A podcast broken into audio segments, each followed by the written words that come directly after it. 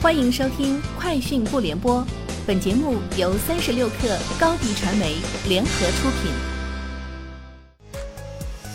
网络新商业领域全天最热消息，欢迎收听《快讯不联播》。今天是二零二一年六月十六号。中国载人航天工程办公室今日上午在酒泉卫星发射中心举行新闻发布会，办公室主任助理季启明宣布。经空间站阶段飞行任务总指挥部研究决定，将瞄准北京时间六月十七号九时二十二分发射神舟十二号载人飞船。执行此次发射任务的长征二号 F 遥十二火箭十六号上午进行推进剂加注。接近哈罗电动车人士表示，哈罗电动车累计门店数量已经远超两千家。哈罗二零二一年二季度在浙江、江苏、山东、河南、河北等地进行招商，加速拓展门店网络。哈罗出行招股书显示，截至三月三十一号，哈罗电动车在一百个城市有一千四百家加盟店独家售卖哈罗电动车。按照上述行业人士说法，哈罗在第二季度拓店超过六百家。瑞典电信设备巨头爱立信表示。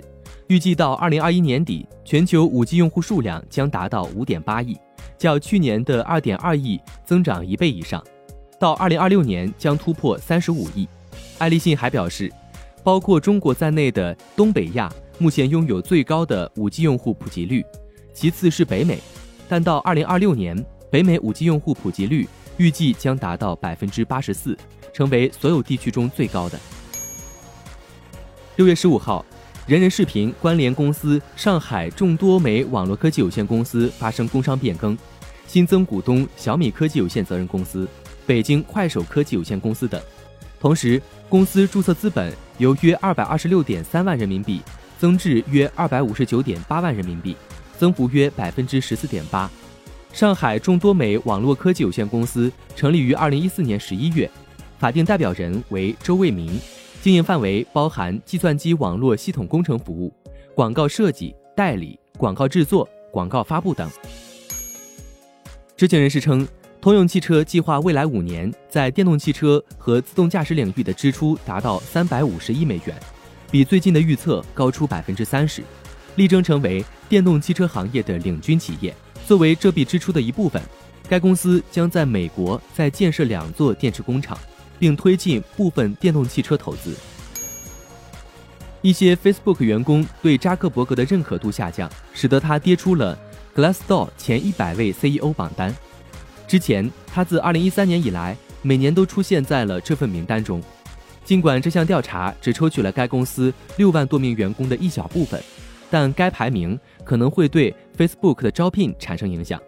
求职者经常会参考。Glassdoor 对潜在工作场所的空缺职位、员工薪水、分数和评论的汇总。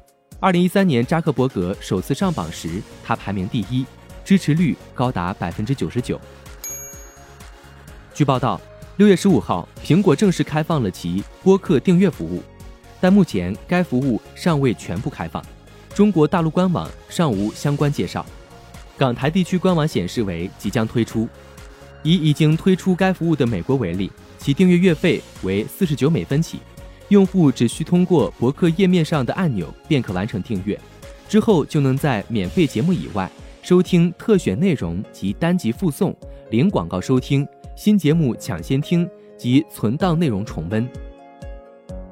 以上就是今天节目的全部内容，明天见。